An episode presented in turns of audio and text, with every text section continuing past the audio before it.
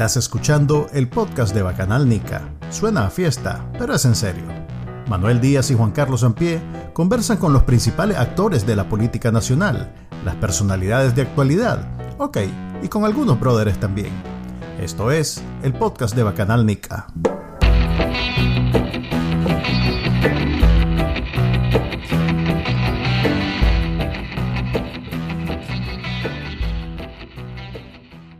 Bienvenidos al episodio número 44 del podcast de Bacanal, Bacanal Nico, otra vez me equivoqué. Qué lindo, mi propio podcast. Como este es el podcast serio, aquí sí, sí te sabes el número. Sí, eh, a ver, eh, mi nombre es Manuel Díaz, me acompaña como siempre. Juan Carlos Ampie. Y el invitado del día de hoy es alguien a quien no hemos invitado nunca, así que viene con su respectiva presentación. Contanos, ¿quién, quién sos y a qué te dedicas? Bueno, muchas gracias, Manuel, muchas gracias, Juan Carlos realmente me, satisface estar aquí con ustedes. Bueno, yo soy Héctor Mairena, yo soy periodista, soy abogado, eh, soy miembro de un partido político que se llama UNAMOS, ahora, antes Movimiento Renovador Sandinista, y pues me dedico a la política, a la lucha por la democracia en Nicaragua. ¿Qué, ¿Qué función tenés en el partido UNAMOS? Bueno, eh, nosotros tuvimos una convención ordinaria en el año 2017 y en esa convención yo fui electo miembro de la Junta Directiva Nacional y posteriormente miembro de la Comisión Ejecutiva y se me asignó la responsabilidad de secretario de Relaciones Internacionales. Eh, dado que yo tengo algún tiempo de estar viviendo en el exterior y mi trabajo había y está centrado en el trabajo internacional. Eh, ahora no puedo regresar al país por razones políticas, ¿verdad? Evidentemente iría directo a la cárcel, lo sé bien. ¿Qué se siente eso? Yo, yo siempre he tenido la curiosidad de qué se siente no poder entrar a Nicaragua por razones políticas y miedo a la cárcel. Juan Carlos y yo es un sentimiento que nunca hemos sentido y que estoy bromeando, dale, dale. y a raíz del encarcelamiento de seis miembros de la Directiva Nacional, hoy hace seis meses, que fueron capturadas Suyen, eh, Ana Margarita Vigil, Dora María Telles, Hugo Torre, Víctor Hugo Tinoco, y el, el día anterior, el día 12 de junio, había sido capturada eh, Tamara Dávila, a raíz de eso, eh, se me nombró vocero del partido, porque la vocería oficial la tiene la presidencia, que en este caso su está presa, pues. Y en su defecto la tendría Hugo Torres, pero bueno, también lo echaron preso más o menos una hora después que detuvieron a Suyen. Entonces tengo esa responsabilidad de vocero del partido. Ok, entonces estamos hablando con un NAMO ahorita, en otras palabras. Vamos a hablar del partido, pero antes quisiera que tocáramos, aprovechando tus credenciales de derecho internacional, no sé, diplomacia, como sea que se le llame a esa vagancia que hacen en la OEA. Y bueno, ahora eh, hablemos de la noticia del viernes, o del fin de semana, o de la semana, porque fue lo más grande. Que del mes, probablemente del mes. o del año. no, no, no, no. Daniel Ortega es capaz de producir más noticias en lo que queda del año. Em, Nicaragua decidió eh, renunciar a sus relaciones diplomáticas con Taiwán, China-Taiwán, para al siguiente día retomar sus relaciones con China popular. Eh, ahí hay de por medio un conflicto entre ambas Chinas desde hace 50, 60, 70 años. Eh, pero para los efectos en Nicaragua la diferencia es significativa, porque si bien Taiwán no es un país muy grande, en comparación con China sobre todo, eh, es el que más dinero le suelta a Nicaragua de forma bilateral, de forma directa. Aparte está su eh, voto a favor en todo lo que tiene que ver con financiamiento del BESIA.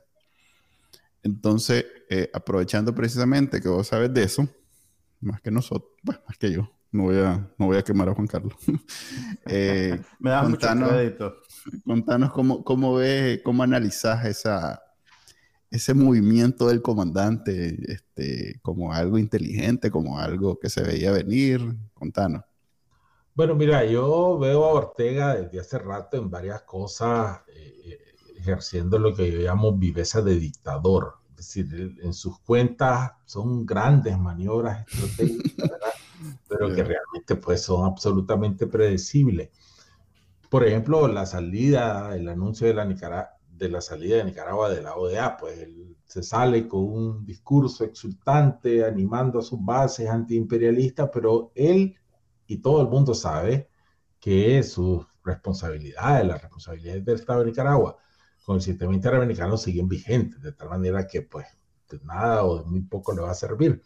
Ahora, en relación a esto de Taiwán y China, a ver, primero, evidentemente esto no, no se decidió ese día, ¿verdad? Esas son cosas que se vienen fraguando desde hace rato, ya había salido la delegación, estaba en Moscú, la delegación de la familia que estaba acompañada de uno de los ministros de Ortega, ya estaba en Moscú, cuando se da el anuncio por parte del canciller de Ortega.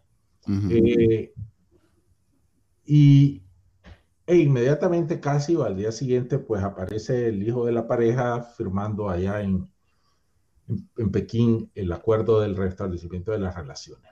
Ortega está aislado a nivel internacional.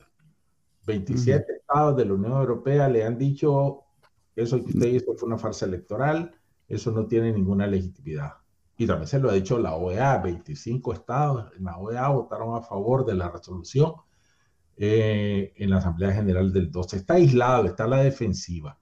Entonces, por un lado, hace la maniobra de irse a guarecer bajo la sombrilla de uno de los de las potencias, China en este caso, eh, irse a guarecer, rompiendo con Taiwán, después de haberlos exprimido, después de haberles succionado millones y millones, y que como señalaba Manuel, es el país que bilateralmente más ha colaborado con, con, con Ortega. Entonces hay una doble maniobra, creo yo. Primero, eh, un alineamiento geopolítico, pero que realmente es irse a guarecer bajo la sombrilla de China y elevar, por decirlo de alguna manera, en sus cuentas el enfrentamiento con Estados Unidos. Es decir, vos Estados Unidos me tenés condenado, me has sancionado, vos Unión Europea también, pero yo tengo mi gran amigo que es fuerte también, China. Es decir, hay un alineamiento, vamos a conceptualizar lo geopolítico. Pero por el otro lado, evidentemente también Ortega tiene un interés económico, material de lo que China podría proporcionarle. Pues ya llegó el avión, ¿no? Ayer, con, que los trajo después de 16 horas de vuelo, lleva una primera ayuda. Porque no hay escala. Sin escala. Bueno, escala en eh, eh, porque Ortega, y esto yo lo afirmaba en mi comentario semanal de hoy, Ortega ha sido parasitario. En los 80, parásito de lo que entonces eran los países de la comunidad socialista. Después vivió de lo que le daba Gaddafi. Después de Venezuela, ahora Taiwán y ahora está regresando a ver qué le saca a China. Francamente es vergonzoso, es penoso. Entonces tiene una doble un doble aspecto, creo yo, un, real, un alineamiento geopolítico, por otro lado, la búsqueda de buscar, eh, la búsqueda de fondos, eh, de apoyo material en China. Vamos a ver qué dice China, porque China tampoco es un colaborador fácil, no cobran lo que prestan. Héctor, ¿cómo, cómo, cómo debemos leer el otorgamiento de la ciudadanía nicaragüense al ex embajador de Taiwán, Jaime Wu, en este contexto? ¿Es solo una una, una curiosidad, una idiosincrasia? O qué, qué, es lo que vos crees que está pasando ahí? Yo creo que es una sobadita de cabeza, ¿verdad? Eh, Ortega es, es cínico. le pega una patada en el trasero a Taiwán después de haberle succionado ayuda. Al día siguiente le da nacionalidad nicaragüense al señor Jaime, no sé cuánto, señora, esa es una lectura, la lectura que yo hago, pero hay quienes dicen que el señor ex embajador de Taiwán está metido en el negocio de Nicaragua. Veremos. Pero, pero hay que comparar. Ortega, por ejemplo, le arranca la ciudadanía nicaragüense a Ana Quiroz, por decir un ejemplo, en el 2018, tiene cuarenta y tantos años de trabajar en Nicaragua, la expulsa del país y a este señor en dos platos le da la, le da la ciudadanía. Pues así actúa Ortega. Mm. Ok, em, un detalle sobre lo que decía. Eh, es difícil separar. Em, en efecto, él vivió mucho tiempo de lo que le soltaba Gaddafi. Después vivió mucho tiempo de lo que le, soltaba Venezuela. Pero ahí, digamos que tampoco nos hagamos nosotros ilusiones que el país entero en realidad es parasitario. Por mucho tiempo Nicaragua ha sido completamente dependiente. Eh, es más, lo que sucedió a partir del 2008, que volvió al poder Daniel Ortega, es que los países de Europa se fueron retirando poco a poco hasta llegar a absolutamente cero. Creo que estamos ahorita, creo que España y, en fin. Por eso es que de, precisamente Taiwán sube al primer lugar de ayuda bilateral, porque todos los demás se fueron poco a poco, a medida que él iba cerrando los espacios de, cómo trabajan las ONG, eh, recibiendo fondos. Entonces la, cooperación se iba cerrando. Estados Unidos es uno de esos pocos que siempre tenía esa contribución, a pesar de cómo los trata el comandante. Pues. Lo más probable es que Taiwán eh, vuelva una vez que Daniel Ortega se vaya, porque no hay de parte de China popular aquella apertura financiera que tiene Taiwán. Pues Taiwán es un país muy dadivoso, digámoslo así, precisamente por esa necesidad, claro, por, esa necesidad de, ser reconocido, este, es un país que, ofrece a mano llena, pues. Entonces, por eso Honduras, Guatemala siguen siendo, Costa Rica eh, se cruzó de lado precisamente porque China le ofreció algo más. O sea, los países generalmente hacen esa distinción entre China popular y China Taiwán por quién da más. Bueno, no, es que Dani Ortega sea especial, ahí todos somos... A mí me pareció en su discurso del viernes eh, una salida de baño bien, hasta, hasta percibo que le dio algo de pena. Que, que o sea, hizo un salto de, del no, 90. No sé si la conoce, la verdad. Fíjate que yo logro identificar de pronto que el maje... ¿En qué, ¿En qué momento crees que le dio pena? Porque mira, el, discurso que yo escuché por lo menos, estaba como haciendo de cuenta que no ha pasado recibiendo fondos de Taiwán en 15 años. A eso me dijo, refiero. Dijo, estaba equiparando el tener relaciones con Taiwán con el somosismo. Decía, ah, Somoza tuvo grandes relaciones con Taiwán. Y los a eso me refiero. liberales también. Pero eh, tres días antes él tenía relaciones con pues, Taiwán. Vos te vas al 19 y hay fotos del, de, de, Taiwán. Ahí están todavía. Todos los videos del, del, embajador Jaime Wu hasta... Ciudadano, eh, ciudadano Salía todos los días en, en hicieron el 19 digital. O sea... No, pues desde el 2018 elevó bastante el perfil de Taiwán. Mira, yo, yo, yo, yo sé que Daniel Ortega reescribe la historia sobre la marcha pero esto yo creo que ya, ya es demasiado, no, han pasado, no habían pasado 24 horas y ya era como que no pasó recibiendo dinero de Taiwán por 15 años. Precisamente eso. Por eso digo, en este caso sí le dio algo de pena, porque generalmente él, él busca una explicación que solo tiene sentido en su mente de cómo se dieron los hechos y cómo dio el salto, pero aquí da un, hace unas omisiones, obviamente eh, intencionalmente, que me dice a mí que no lo, no lo no hace la línea recta porque no tiene manera de justificar esa situación. O sea, ¿Qué omisión? ¿A, qué te referís? Es, lo que acabas de decir. El maje comienza a hablar de, ok, nosotros en el 85 volvimos a, nuestra relación con China Popular, en el 90 estos, estos neoliberales y no sé qué se pasaron, mm, se pasaron a Taiwán Dara, yara, yara, dara, como dice, como dice Seinfeld. Eh, ahorita ya otra vez volvimos con China. Ajá, y los últimos 15 años, Chele. Exactamente. Es lo que te yo, digo. Yo te, o sea, yo, yo, te quería preguntar, vos, vos debes de tener, de tener noción de eso y yo no. Eh, en estos 15 años que Daniel Ortega ha estado en el, en el poder, China, a China nunca le interesó conectarse con Nicaragua, quitarle el espacio a Taiwán ¿Cómo fue la relación entre Ortega con China en, todo este tiempo? Pues, pues, pues, yo creo que sí, que por debajo hubo algún vínculo, alguna relación, ¿no? Eh, recordemos que Juan Yin no es un tipo desligado de esferas oficiales de, Y en el discurso hizo la relación directa con el, con el ejército, pues con el Partido Comunista, que son todo lo mismo. Pues. O sea que desenmascaró ahí. O sea, por debajo ha habido, pues, y, recordemos que, que, hubo visitas, ¿no? A China, y pues en esa visita no se va a tomar una Coca-Cola o su versión china, van a hablar de política y de relaciones. Por eso decía también que ese, ese tipo de decisiones están siendo diseñadas desde antes, buscando el momento para eh, ejecutarlas. No es entre el viernes y hoy que se preparó este viaje con esta donación de vacunas, etcétera, en las que, por cierto, este, aunque ya lo ha ocurrido tantas veces, pues vemos desplazado una vez más al canciller de Ortega, ¿no? casi que Ortega, le quito el casi, Ortega maneja las relaciones internacionales como relaciones de su familia. amigos de su familia. Así es, debería, es penoso eso para Moncada, te digo, francamente.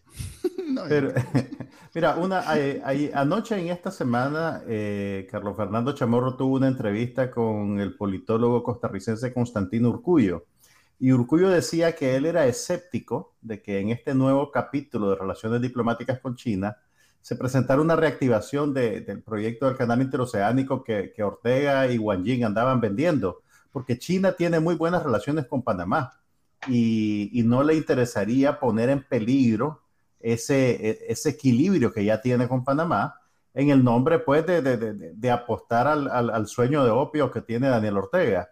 Eh, y también no hay que perder de vista que a pesar de que Daniel Ortega vende una visión del mundo binaria, eh, China también tiene vínculos comerciales con Estados Unidos. Pues realmente eh, esa guerra fría que Daniel Ortega tiene en su cabeza no, ya, ya en el territorio no es tal cual como él la vende realmente. A pesar de, la tensión que puede haber entre Estados Unidos y China, comercialmente tienen, tienen lazos estrechos, pues, y Estados Unidos me imagino que es el principal eh, cliente del producto chino de todo el mundo. Entonces, no, no, creo yo que los chinos vayan a, abrir un flanco de tensión solo por, por hacerle el volado a Wang Jing y a Daniel.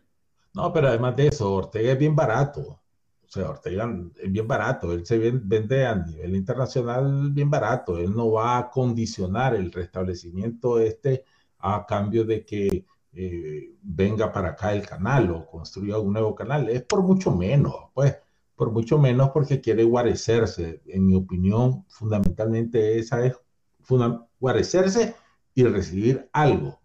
Mm. Pero además yo creo que Ortega se equivoca en otro aspecto, como suele ocurrir.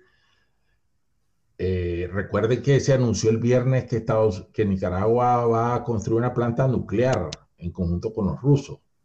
Y esas cosas, pues francamente, este restablecimiento con China, y China está a la ofensiva a América Latina, eh, y este anuncio de la planta nuclear en Nicaragua, pues yo creo que los Estados Unidos van a prestarle atención a este tipo de cosas, ¿no? Una planta nuclear en Nicaragua, independientemente de que podamos hablar del tema de la soberanía y todo eso, ¿verdad? Pero ya sabemos lo que es la soberanía en manos de Ortega. Eh, pues esas cosas no pasan desapercibidas. Y recordemos que para los Estados Unidos el tema de seguridad es clave, fundamental, ¿verdad?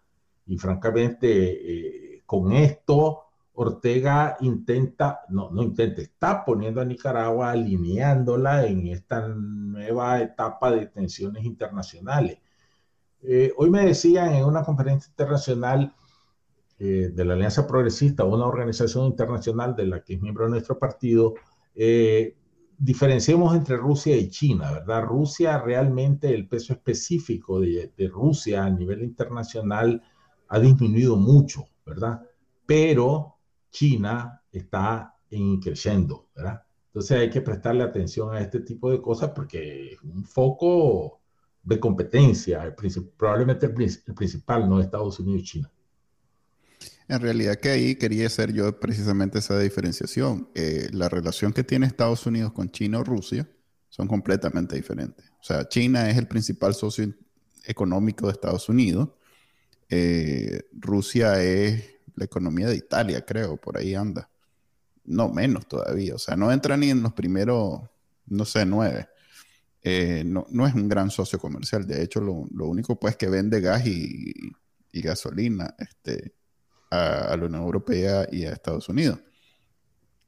em, donde sí juegan. Pero, aunque sea el principal socio comercial, los Estados Unidos no van a quedarse impávidos, tranquilos, si los chinos vienen a jugarle la comidita en el traspatio, ¿verdad? Yo creo que eso no. hay que tenerlo en cuenta pero ya venían, o sea, a ver, lo que quiero decir es que esta es una relación muy cercana, en donde no hay esos movimientos que hay con Putin, pues donde, de hecho, quiero cerrar mi punto precisamente con eso.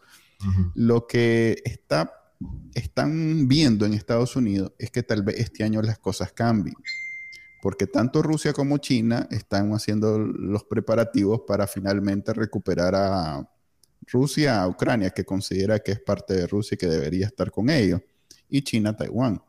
Entonces, tal vez es eso lo que estamos viendo ahorita, pero si no fuera eso, en, general ni China ni Estados Unidos estarían en ninguna, a ver, no quisieran poner en peligro la relación que tienen porque son dependientes uno del otro, pues son, claro. el uno produce, el otro compra y, no, es tan fácil. De hecho, con la pandemia eh, se hizo evidente el nivel de, pues, de traslape que hay entre la sobrevivencia de, de, los dos países. Pues.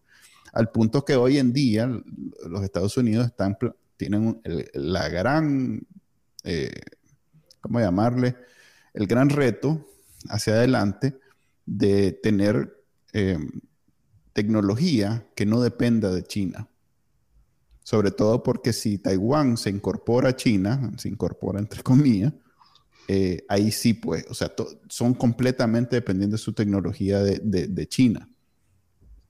Y eso es un problema, porque las guerras del futuro no van a ser todas con balazos, que es un problema para Rusia. Pues que Rusia sí juegue en el ámbito militar, pero pues si bien ahí, de ahí son todos los hackers eh, peligrosos en el mundo, pero no, no al nivel pues de, en términos de tecnología que son China y Estados Unidos. Entonces ellos están, en un, están eh, precisamente en la producción de hardware que tenga que ver con telecomunicaciones que no dependa de China, lo cual es un reto. Es eh, eh, todo, o sea, desde los modems, los cables, las antenas, todo tiene, es producido alguna pieza en China. Y es relativamente fácil que todas esas piezas puedan tener alguna llave trasera en donde el ejército chino le haga así y todo eso se cae.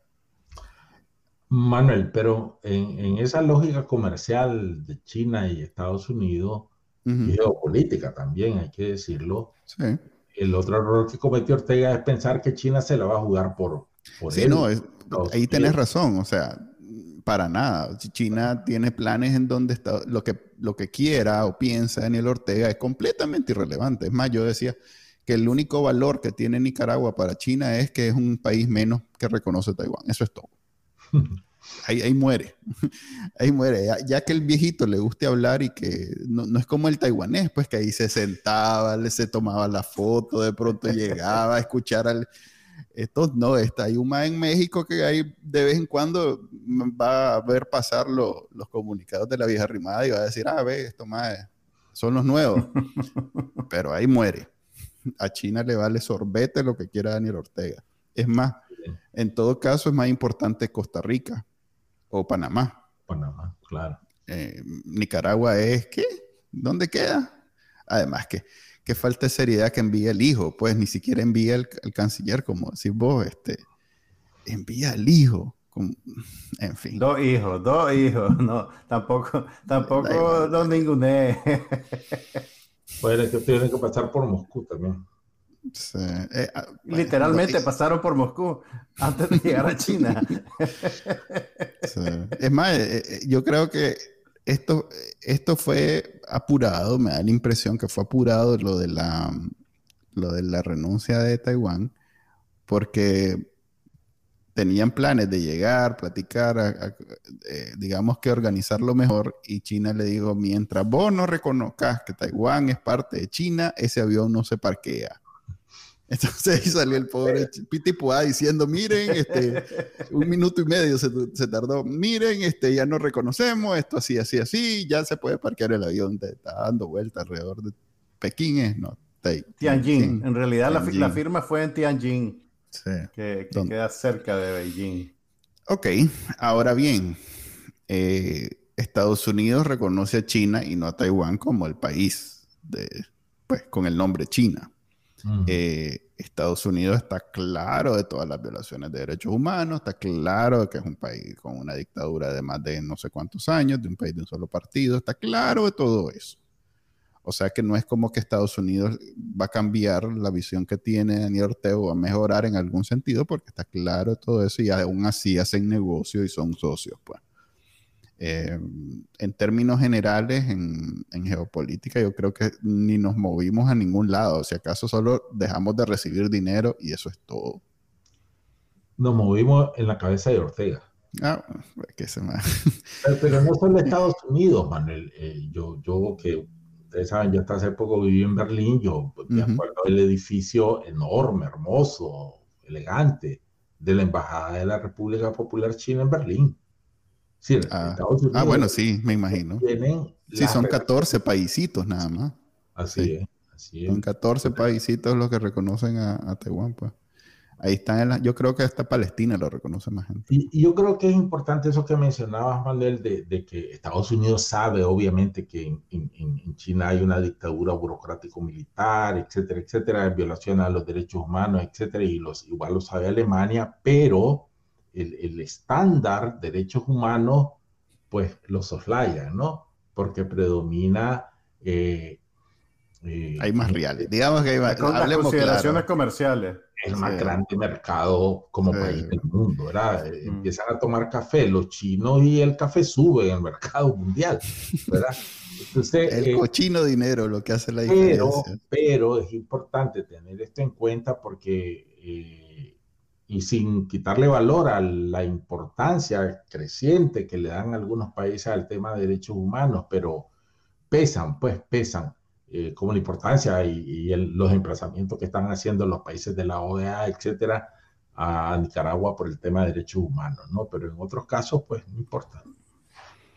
Sí, es la eh, realidad del mundo. Héctor, el, el, hablando un poquito de lo que China puede traerle a Nicaragua, pues ya no digamos a, Daniel Ortega, tenemos el antecedente del, proyecto del Estadio de Costa Rica. Eh, o sea, ese fue, digamos, como el proyecto insignia eh, cuando Costa Rica eh, firmó pues el reconocimiento a China y dejó a Taiwán. Y yo recuerdo que las noticias decían que había mucho malestar porque los obreros que construyeron el estadio venían desde la China y las empresas eran chinas. O sea, realmente los recursos no se quedaron en Costa Rica ni, ni se inyectaron totalmente en la economía local, simplemente montaron en un barco a todo el mundo que aterrizó ahí, hizo el estadio y se fue de vuelta. Y, y, si tenemos también en cuenta las referencias, de, por ejemplo, de, de, de, las concesiones de, explotación de recursos mineros que tienen en África, el, modelo, el modelo chino es eminentemente extractivista y, primero que nada al servicio de los intereses chinos, pues, o sea, si lo que le queda de desarrollo a los países contrapartes eh, eh, es casi que un subproducto del, del, objetivo primario. Eh, ¿Ese es un escenario que vamos a ver desarrollarse en Nicaragua también? Yo creo que sí, yo creo que sí. Y, y decía antes que Ortega es bien barato, ¿verdad? Cuando este tipo de cosas. Entonces, pues, no sé, qué estadio, pues el estadio de béisbol lo hizo Taiwán, ¿no? En Nicaragua. Ah, este, donde se parapetaron los francotiradores. Alguna obra insignia que no creo vaya a ser el canal de ninguna manera. Y pues Ortega después lo presentará con, si es que le da tiempo, ¿verdad? Porque yo no creo que dure tanto tiempo como para que eh, una obra de mediana maduración se culmine para presentarla como un logro más de su gobierno. China, montó hospitales enteros para la pandemia como en una semana. pero pero la cosa es que, que, ellos sienten ese premio. O sea, no, yo sé. no, creo que China esté apurada por, por darle a, Daniel Ortega el, último burra. le va a mandar otras, va a mandar para Nicaragua otros tantos, un millón creo de dosis de, de otro avión, pues, ¿verdad? Sí, no, Sí, pero no, no creo que sean las grandes inversiones, mucho menos, ¿verdad? Será alguna cooperación de ese tipo. Que Ortega va a capitalizar, pues, políticamente como, ah. como, como siempre se hace, ¿no? Aunque bueno, lo que daba a Taiwán le sacaban bastante el jugo. Es que también Taiwán se prestaba, pues el, señor ahí andaba en todas las inauguraciones. O sea, Iba más allá del deber ese señor. Sí, pero bastante tangible, ¿no? Bastante tangible. Me decía un amigo que sabe más que yo de esto que China tampoco es un socio muy, muy benévolo, ¿no? Muy, muy así, dadivoso. Cobra, cobra. y eh, pues, pues, la, la, la, austeridad oriental y todo eso, ¿no? Así es que habrá que ver, ¿verdad? Ortega lo veo muy creído de que muy confiado. maniobra magistral en sus cuentas, su realineamiento va a ser, pero por eso yo lo atribuyo a una decisión, yo no sé si él le llama así, si lo conceptualiza así, geopolítica, ¿no? Decirle a los gringos y a la Unión Europea, bueno, ustedes me están rechazando, pero aquí el amigo chino, el bravucón del otro lado del barrio me está protegiendo. Pues al final yo creo que podemos resumir en que no es cierto, pues a China le, da igual que mañana Nicaragua o Daniel Ortega se vaya. Pasemos a otro tema, vos tocaste lo de lo el otro tema rapidito, 30 segundos, porque no tiene ninguna importancia en la vida real de los nicaragüenses. Eh, a menos que vos penses lo contrario y me convenzaba ahorita de que de pronto la OEA no va a sacar es escéptico de la OEA, Héctor. Tuvieron su resolución número 1522 en donde volvieron a decir lo mismo y entonces no pasó nada. ¿Alguna opinión al respecto? Pues mira, yo creo que la OEA sí tiene un papel relevante como todos otros actores de la comunidad internacional y marca mucho lo que vaya a decir en el futuro o mañana mismo la Unión Europea o el Consejo Europeo o la propia ONU, ¿verdad? Esa es una importancia que yo le atribuyo a, esto que pasa en la OEA. Eh, pues, importancia política y diplomática, ¿vale? Pero yo quiero aprovechar además para decir lo siguiente, lo que pasa en la OEA, lo que pasa en la Unión Europea, sea el Parlamento, el Consejo, eh, estas declaraciones políticas, diplomáticas son muy importantes. El aislamiento político y diplomático de Ortega es muy importante, pero, pero, y yo lo digo así siempre, es complementario a lo que hagamos en Nicaragua. Y esto yo creo que es válido en general. Algunos, yo creo que equivocados, aunque con buenas intenciones, dicen, pero Venezuela, Guaidó, Guaidó fue reconocido por más de 52 países como presidente encargado y Maduro ahí sigue. Eh, Lukashenko en Bielorrusia está súper sancionado y desde el punto de vista geopolítico es mucho más importante, por ejemplo, para la Unión Europea que Nicaragua. Y, y, Lukashenko ahí sigue haciendo barbaridades, ¿verdad? Gran amigo de Ortega. ¿Qué, ¿Qué, es lo que quiero decir con esto? Que lo que pase en la OEA, lo que eh, la Unión Europea, la comunidad internacional, pues, es complementario. Lo decisivo es lo que pase dentro de Nicaragua. Eh, un día de esto alguien preguntaba, ¿y por qué no podemos esperar que la OEA haga lo, diga lo mismo que dijo el 23 de junio del 79, cuando le dijo Somoza se tiene que ir? Primero no había carta democrática, ahora en ese tiempo, en esa reunión de consulta de cancilleres, y sobre todas las cosas, y esto lo digo de manera clara, explícita, por Somoza, perdón, casi digo Ortega, Somoza estaba acorralado dentro del país. Estaba absolutamente a la defensiva en términos militares. Estamos hablando del 23 de junio de 79. Entonces, lo que haga la OEA y demás es fundamental, pero es complementario. Las cosas se van a decidir dentro del país. ¿Ves, Manuel? ok. tal vez ahora ya le baja el gas. Ok, a ver. decía yo.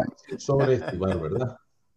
Decía yo el viernes que me invitó Luis Galeano a su programa que el problema al final de cuentas es que nosotros queremos resolver esta situación desde una conversación, un plano político, y Daniel Ortega juega dos planos. Juega por un lado en el político con retórica y a menudo contradicciones de cómo es realmente, a veces al opuesto, pues, o sea, él habla de paz cuando en realidad está hablando de represión y violencia, por ejemplo.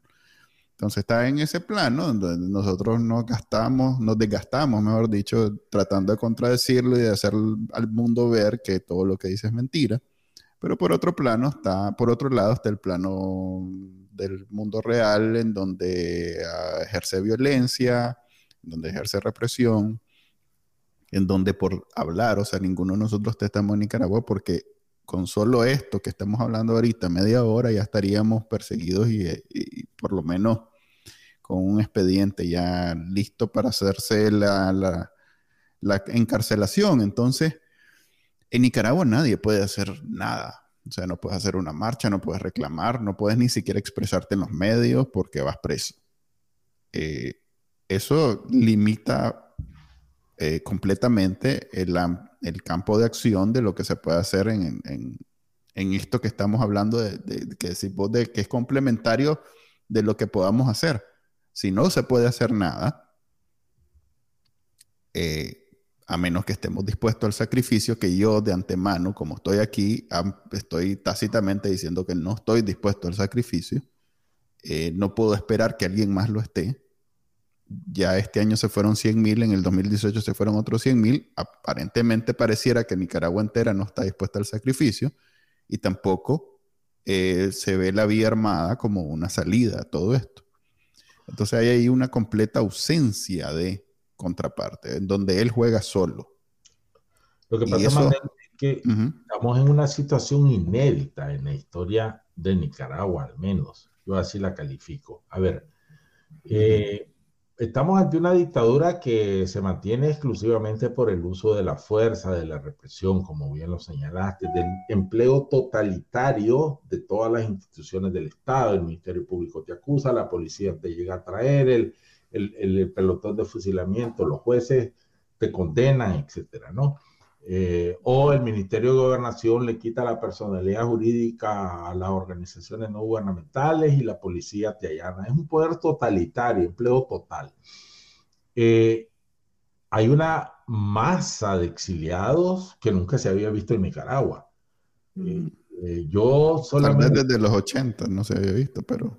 Dicen que en Miami había un millón de nicas en los 80. En tan corto tiempo, no. No mm. Eh, en el somocismo eran centenares de exiliados. Además, habrá que diferenciar, ¿no? Exiliados, desplazados forzosamente, etc. Pero eh, en, en, tres años, tal número de gente exiliada y muchos de ellos vinculados a las estructuras de la oposición, lo calificaría de exilio. Por un lado. Por el otro lado, la oposición seria, responsable, democrática ha dicho esto lo vamos a resolver por la vía pacífica, por la vía eh, cívica. Frente a una dictadura totalitaria que, que, se mantiene, decía, exclusivamente por el uso de la fuerza. Un aislamiento y un repudio a nivel internacional de esa dictadura. Pero dentro del país, el régimen mantiene el control de las calles por el uso de la fuerza y de las instituciones. Es una situación, y, además el liderazgo o preso o en el exilio. Sí, francamente una situación, un cuadro bien difícil. Pero yo creo que también hay que regresar a experiencias como la del 7 de noviembre pasado, ¿verdad? donde la población y el llamado de la oposición hizo que las calles se vaciaran y la población cerrara las puertas. Eso fue una derrota contundente al orteguismo que intentó presentar esa farsa como la gran movilización. Entonces, en ese escenario, la oposición, la, tenemos la oposición, el gran desafío de hacer el uso adecuado y en los tiempos adecuados de un repertorio que es bastante amplio de lucha cívica, pacífica, porque además el modelo del orteguismo no es sostenible. Ortega no se puede mantener de, manera indefinida en el tiempo, ejerciendo la represión solamente, sin gobernar. Por un lado. Por el otro lado, yo auguro que en los próximos meses Ortega va a sentir más la presión de las instituciones financieras internacionales, precisamente como expresión del rechazo político y diplomático. Pero obviamente se requiere mucha sabiduría, mucha habilidad y pese a todo yo soy tercamente optimista en que la capacidad de resistencia del pueblo nicaragüense es infinitamente mayor que, que, la capacidad de represión del gobierno. Asocio mucho con Chile. Pinochet tenía oprimido y controlado Chile. Y la masa es que Pinochet es una persona pensante. Al lado de Daniel Ortega es un ser racional. porque el Majeda permitió un, bueno, permitió entre comillas un, referéndum y lo respetó. Este Majeda no. permitió es bien relativo, ¿verdad? Yo desde que me hice político aprendí un axioma, los problemas políticos son problemas de fuerza. Y a Ortega se le puede imponer también una salida. Por eso está como está, porque le demandamos las elecciones, le demandamos las elecciones y se vio obligado a actuar tan torpemente, tan burdamente, encarcelando a siete precandidatos al liderazgo de la oposición en los últimos, a ver, seis meses, y, y, eso lo ha llevado al aislamiento, ¿verdad? Entonces, se imponen las cosas en política. Espérame, espérame, me huele a que vas a cambiar de tema. Antes de eso, eh, eh, ¿Cómo, no ves los números que ganan la lotería? el de una, una, una, que siempre hace falta. No quiero caer en el cliché, que porque eso unamos, pero no es inédito. Nicaragua ya pasó por esto. 10 años de guerra civil en donde la oposición estuvo encarcelada, exiliada o perseguida o muerta. Ya estableciste la, la, primera diferencia en guerra. Ok. No la diferencia, pues, pues, sí, la diferencia es que hoy en día uno de los bandos ha decidido no utilizar la vía militar para resolver el problema. En los 80, la resistencia dijo que la vía militar era una vía válida, legítima. Eso no es una diferencia de Daniel Ortega, es una diferencia de la oposición. ¿Ya? O sea, la oposición evolucionó en ese sentido, porque ya no quiere ver otra guerra civil. Pero Daniel Ortega estaría empachado de que le digan guerra civil. Encantado él. Pero, pero bueno, pero lo que quiero decir es que tenemos esa experiencia de 10 años en donde él aguantó hasta que lo sentaron supuestamente porque su mundo cambiaba con el fin de la Guerra Fría, con se acabaron los reales de los rusos y etcétera. Pero ya que vio, ya se adaptó a, este nueva, a esta nueva realidad y la verdad es que el mundo no va a cambiar de la manera en que cambió en el 90, ya no hay una razón para sentarse obligado, pues. sobre todo cuando el otro no está dispuesto a irse a la guerra. Eh, no veo yo en la voluntad del comandante una debilidad como la que tuvo en el 90. Pues. ningún dictador quiere irse. Ningún dictador quiere irse. Pues no quería irse Somoza, no quería irse Pinochet, pero al final tuvieron que irse. Ahora, ciertamente los tiempos son distintos en aquel momento desde el punto de vista militar, y esto hay que decirlo con absoluta franqueza, realmente había un desgaste de, de la defensa de la revolución yo recuerdo que lo que se llamaba la cantera, que eran los jóvenes que iban al servicio militar patriótico, estaba totalmente exigua, ya no había jóvenes que reclutar para el servicio militar obligatorio que fueran a defender la revolución. Y desde el punto de vista económico, la situación era, no podía ser peor, no podía ser peor. Eso unido a las presiones y gestiones internacionales y a una oposición probablemente silenciosa, que no salía a las calles, eh, pero que se percibía en el estado de opinión pública, Ortega se vio obligado a adelantar las elecciones, a adelantar las elecciones. Recordemos también que se había iniciado un proceso de negociación con la resistencia nicaragüense. En fin, hay, hay diferencias, pero también hay, digamos, eh, lecciones aprendidas, ¿no? Y en efecto, la, la oposición ahora no, no, ha optado, pues, no, no, hemos optado por la vía pacífica, por la vía democrática. Pero también hay otras condiciones favorables, digamos, a la, a la, a la lucha por la democracia en Nicaragua ahora. Que ya está viejo el comandante. está más del otro lado que de este. Y la ley de la naturaleza es, es inexorable, ¿verdad? Eh, y ese, y fíjate, yo eh, quería mencionarlo hace un momento, pero ahora, si me permitís, Manuel, hay un estado de decrepitud, no solo moral, sino también intelectual.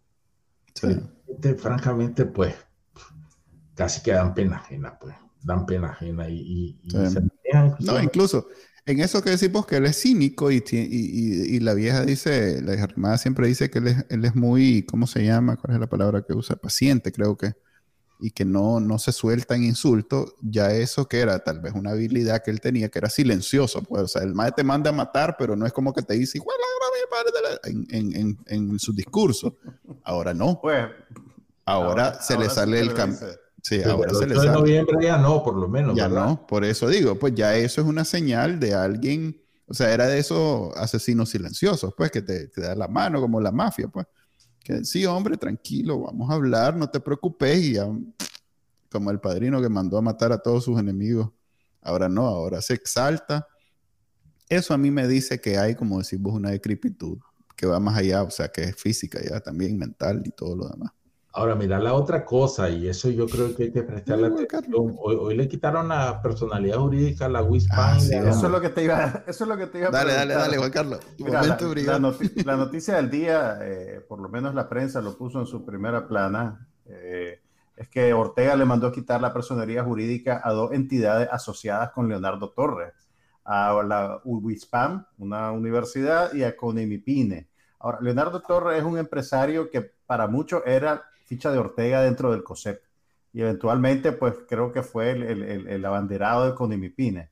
¿Por qué está pasando esto? ¿Por qué Ortega está empezando a ejercer presión, este tipo de presión que antes estaba reservada para, para sus opositores eh, o para los, entre comillas, traidores, y ahora parece que se le está activando sus mismas fichas? ¿Qué, qué, qué está pasando ahí? Mira, yo, yo creo que fue Mónica Bartodano la que hace algunas semanas la oí decir que Ortega le dijo una vez a ella, yo no confío en nadie, le dijo Ortega. Y yo no sé cuánto confiará de su esposa, ¿verdad? Pero cuánto desconfiará o confiará en su esposa. Pero esa es una, una característica de, de, de, los dictadores de este tipo, ¿no? No, no confían en nadie más que en sí mismo y en su círculo más inmediato. ¿Qué dijo? ¿Qué dijo? ¿Ah? ¿Qué dijo? Mónica, ¿qué dijo Mónica? Que una vez Daniel Ortega le había dicho que él no confiaba en nadie. Ah, ok. Ahora, unido a lo de Leonardo Torres, mencionemos otros casos. Se dio el caso de, del doctor Alejandro Martínez Cuenca, Fidel, que lo llamaron, después no lo dejaron salir, la hija de Javier Carrión, el hermano de Álvaro Altodano, en fin, hay varios casos que sabemos. ¿Cuántos casos más hay? No sabemos. ¿Qué es lo que yo veo? Hay un estado de paranoia que tiene que ver con su debilitamiento, ¿verdad?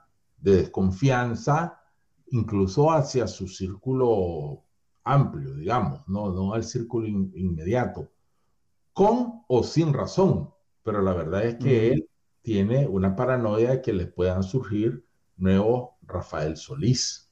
¿ah? Se dice, por ejemplo, que y eso se supo en su momento, que al Baluz Ramos también le prohibieron, le quitaron el pasaporte y no la dejaron salir. Tiempo A, ¿no? En los pocos en días que se dio lo de Rafael Solís. Y dicen que la señora esta no puede salir. Entonces hay una desconfianza que tiene que ver con la inseguridad, tiene que ver con el temor de la pareja a ser, entre comillas, traicionados. Porque eh, eh, la, ellos saben que las dictaduras se desmoronan desde adentro también, y ese es un factor que se, necesariamente tendrá que darse para el desmoronamiento, desmoronamiento del, del orteguismo. Ahí hay contradicciones, evidentemente hay contradicciones, eh, que no las conocemos, pero como señalaba Manuel, la ley de la vida es inexorable y el, el comandante tendrá que morir, ¿verdad? Ahora, ahora bien, esta... a, la Murillo. ¿Mm?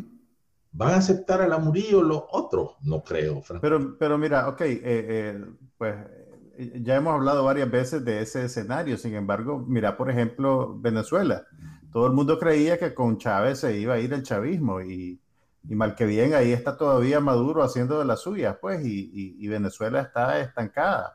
Puede pasar algo así en Nicaragua. Hay, hay digamos, suficientes liderazgos de segunda línea en el frente sandinista para mantener vivo el orteguismo independientemente de lo que pase con Daniel Ortega y Rosario Murillo? Si querés, antes de, entre, yo tengo una observación al respecto, Juan Carlos. Eh, yo siempre he escuchado ese argumento y he pensado que Chávez, a diferencia de Daniel Ortega, eh, era, sí tenía más del 30% de apoyo popular. Entonces, a la hora de heredarle a, eh, Maduro. a Maduro, no es que eh, se lo cedió lo que sea que haya tenido, pero era lo suficiente para sostenerse Maduro en el poder. O sea, que habrá perdido, no sé, estamos hablando de los votos como que fueran, no sé, un producto cualquiera, pero hagamos de cuenta que de 60, 70 que habrá tenido, Maduro recibió el 50. Y ya con eso, con una oposición, además de la represión y el fraude y todo lo demás, ya con eso logras hacer cosas. El problema de Daniel Ortega, sobre todo después de este 7 de noviembre, es que no llega ni al 20. Pero tal vez vos tenés una opinión diferente. Pero además de lo que señalaste, Manuel, en Venezuela, como quiera que sea, con un liderazgo fuerte, y luego les comento una diferencia que hacía un político español entre Ortega y Chávez, hay, había o hay, no sé cómo ha evolucionado eso, cierta institucionalidad en el partido, en el Partido Socialista Unificado de Venezuela, que unido al porcentaje de, eh, de simpatía, por no llamarlo de otra manera, de, de, Chávez en, el momento de su fallecimiento que transfiere, por decirlo de alguna manera, a Maduro, hay, esa, hay cierta base de apoyo que en Nicaragua, en efecto, vemos que ha, eh, ha disminuido, pero está diezmada. Su peor crisis en los últimos treinta y tantos años, dijo la otra vez un estudioso. Eh, más de, menos del 19%, 13%. Y además, Mira, el liderazgo de Ortega es, es un liderazgo mediocre. Pero después un partido mediocre. No, más, menos que mediocre. Y lo que decía este político español comparando a Chávez y a Ortega decía, vea, decía él hace años, no estaba digo Chávez, eh, Chávez hace lo que dice. Ortega normalmente no hace lo que dice. Segundo, Chávez puede llegar a ser incluso simpático. Ortega no, entonces sí el español. Y finalmente, Chávez tiene plata, Ortega no. Digo como país, pues, plata.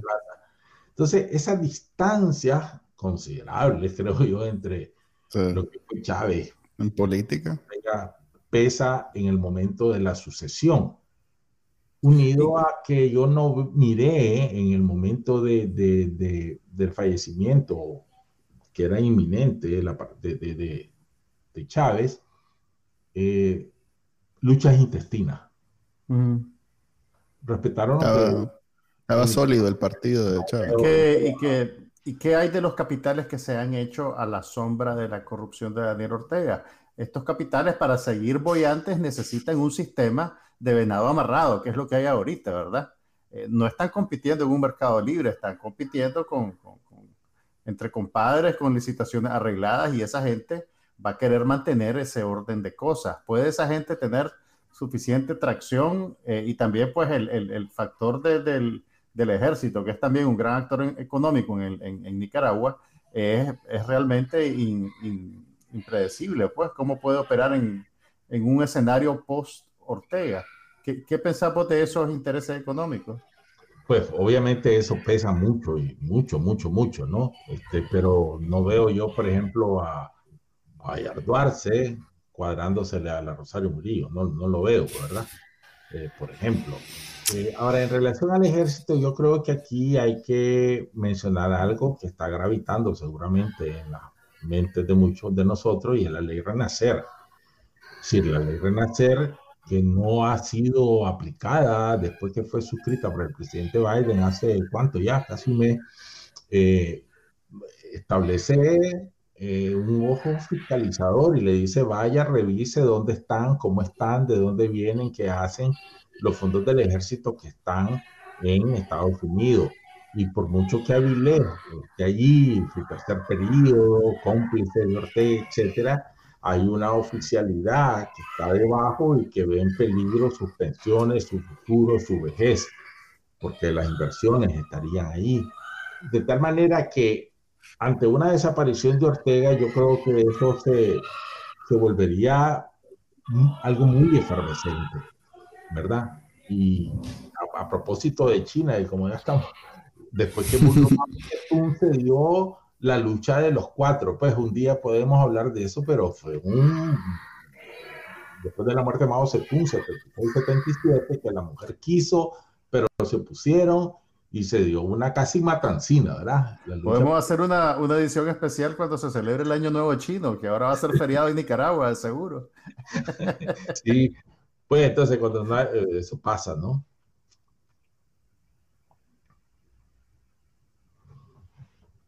Se supone que tenemos que terminar en un sentimiento bonito, esa es la costumbre de este podcast.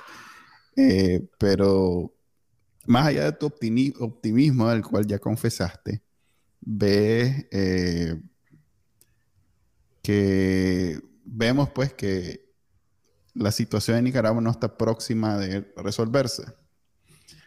Em, bueno, ¿cuánto le calculas vos? Es que aquí yo estoy haciendo como una especie de estadística de cuándo compro mi pasaje de vuelta. Él a todos, los, a todos los invitados, Héctor, les pregunta, entonces ya, ya puedo comprar el pasaje de regreso. Ya estoy yo quisiera que articulara la pregunta de otra manera porque nunca, nunca escuchamos lo que queremos oír. Sí, entonces, no sé, lo compro este año. Y bueno, ya estamos en diciembre, ya feliz Navidad, con presos políticos, por cierto. Eh, ¿Cuándo estamos hablando? Más o menos vos, tus cálculos. Eh, primero, este, no, no, no, no proviene de aquí el bullicio de las niñas. No, no, no es aquí. ah, bueno. Este, mira, eh, es bien difícil, pues, eh, establecer un plazo. Yo recuerdo que a principios del año 79 yo le dije a un amigo, allá saliendo de una reunión clandestina en los alrededores de Don Bosco, Somoza no llega a diciembre. Y él mm. después me decía que era brujo. Pero en este caso no, no me atrevo a decirlo y voy a decir por qué. No porque sea pesimista o porque como algunos compañeros, amigos dicen estamos fritos, ya no hay nada que hacer, sino porque puede ser muy pronto, más mm. pronto de lo que pensamos. Y cuidado nos agarra de sorpresa. ¿Quién iba a pensar, digamos, a principios de abril del 2018 que la cosa iba a estallar como estalló en Nicaragua?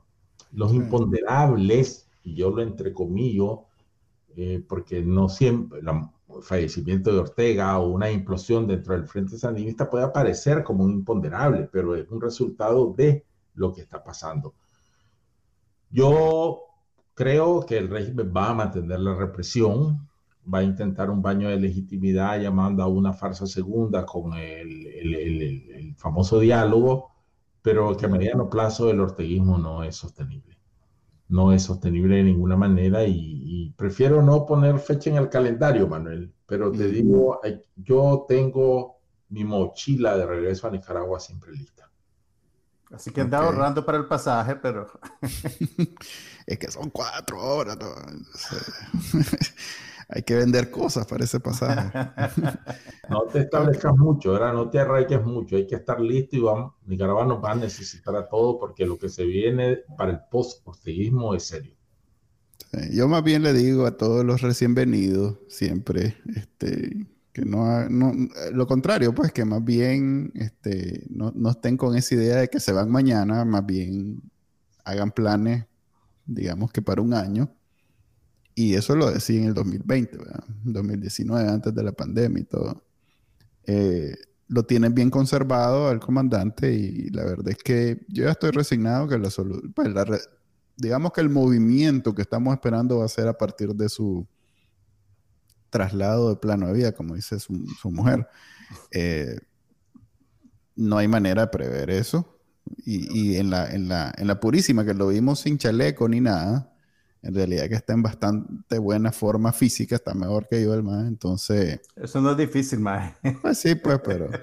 no sé, estoy cerca de morirme, pues. Pero como dijo Sofía Montenegro en, Twitter, sacaron al, al, abuelito a que tomara sereno. Lo sacaron a serenarse. Yo, fíjate que yo más bien lo vi frágil. Pues tal vez que estamos tan acostumbrados a verlo con las 20 libras de chaleco. pero ya a veces los aguanta y se mueve con eso, pues. Pero bueno. Eso, ahí ya estamos a nivel bola de vidrio, pues. Sentate, niño, pasate la rosquilla, a ver vos cuánto le echás.